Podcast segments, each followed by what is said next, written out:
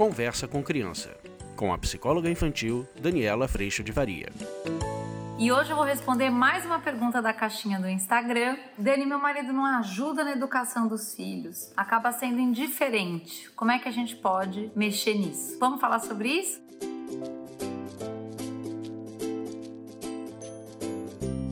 E esse é um tema, né, que mexe tanto com a gente quando a gente encontra o diferente, o diferente da gente, o diferente de cada um de nós. Muitas vezes nesse processo da criação de filhos, a gente pode sim cair numa armadilha muito grande de criarmos a expectativa de que gostaríamos que o outro fosse como nós somos. Eu fiz muito isso no meu casamento, então eu queria muito que ele brincasse do jeito que eu brincava. Ele queria que ele falasse do jeito que eu falava. E esse é um espaço que acaba trazendo um desgaste muito muito grande para esse relacionamento entre nós, entre o casamento, entre o pai e a mãe, e também um desgaste na relação com as crianças. Isso a gente já sabe, né? Agora, como que a gente pode fazer diferente? Como é que a gente pode sair dessa situação? A saída dessa situação, gente, ela começa por um pedaço dentro de cada um de nós. Primeiro, de eu ter a humildade de entender que o meu jeito é só o meu jeito, ele não é o jeito, não é o melhor jeito, e isso vai facilitar muito a resposta que eu dou aos estímulos do jeito do outro funcionar. Porque a gente tem muito aí a questão dos temperamentos, do como cada um funciona, mas isso não significa que não hajam e que não existam necessidades. Existem. Às vezes o sistema vai rodando de um jeito que é assim: eu gostaria que ele fosse do jeito que eu gostaria que ele fosse. Ele não é. Me frustro, me irrito vou para a exigência, acabo cobrando coisas. Quanto mais eu cobro, mais o outro se defende, que ele tá quase defendendo o direito de ser quem ele é, percebe? E aí para defender ele, ou fica mais indiferente, ou fica mais distante, ou agride, ou diz que não vai ser do jeito que a gente quer que ele seja, e vice-versa, tá, gente? Dos homens para as mulheres isso também pode acontecer. E a gente acaba separado, sobrecarregado, frustrado, sozinhos nesse processo todo.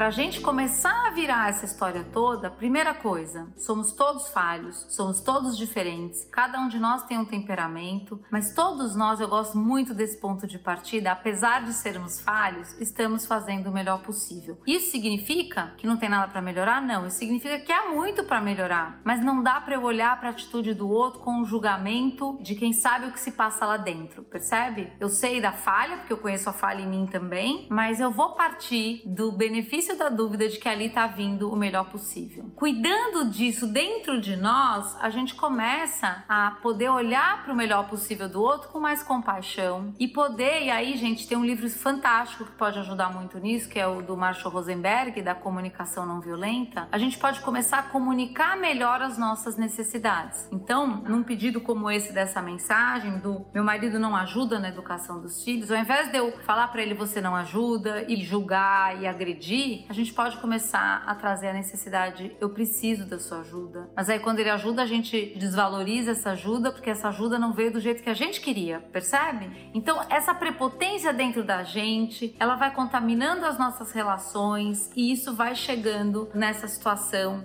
da gente não conseguir colaborar um com o outro. Exatamente porque nós temos muita dificuldade de lidar com a diferença que somos, com quanto somos diferentes. Então, esse caminho pela comunicação de necessidade e pela compaixão, pela falha que o outro é, porque eu também sou, o meu jeito não é o melhor jeito, não é o jeito, ele é só o meu jeito, que também precisa melhorar sempre, a gente vai conseguindo conversar de um jeito diferente, comunicando para outro a necessidade, considerando quem o outro é, chamando o outro para participar, sem criar a expectativa de que só porque eu falei direito, ele tem que ser do jeito que eu quero que ele seja. Caímos de novo no mesmo buraco.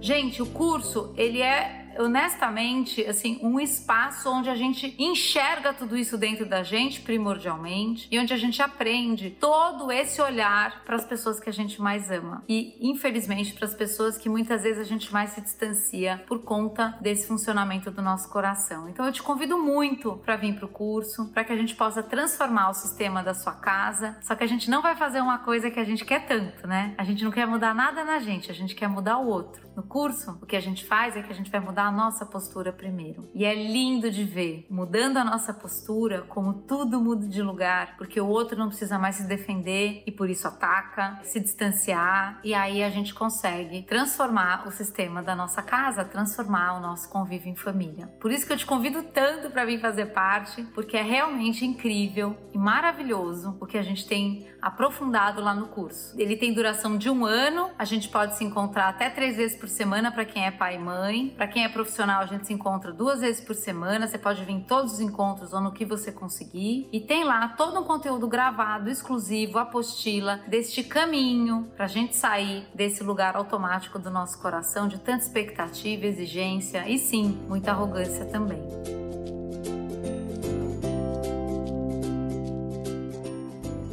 quer do nosso jeito. A notícia é que o outro também quer do jeito dele. E é esse o desgaste que a gente sofre todo dia quando a gente está nesse lugar. Mas isso não significa que as nossas necessidades não sejam reais, elas são reais e a gente vai aprender como que a gente pode comunicar isso. E eu indico aqui para vocês o livro Comunicação Não Violenta, mais uma vez do Marshall Rosenberg, que pode ajudar bastante nessa comunicação. Mas se a gente não cuidar de perceber o nosso coração, a gente pode até comunicar melhor, mas eu ainda tô cheia de expectativa e achando que o meu jeito é o bom. Aí a gente acaba caindo no mesmo buraco.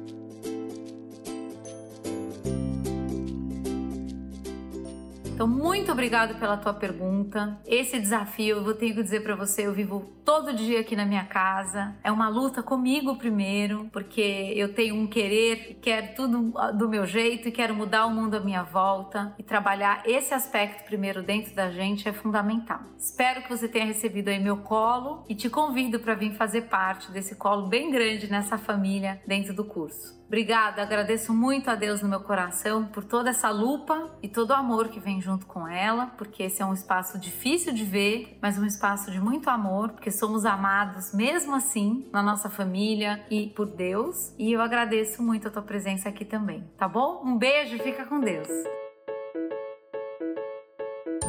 Você acabou de ouvir Conversa com Criança, com a psicóloga infantil Daniela Freixo de Faria. Mande seu e-mail para conversa@danielafaria.com.br.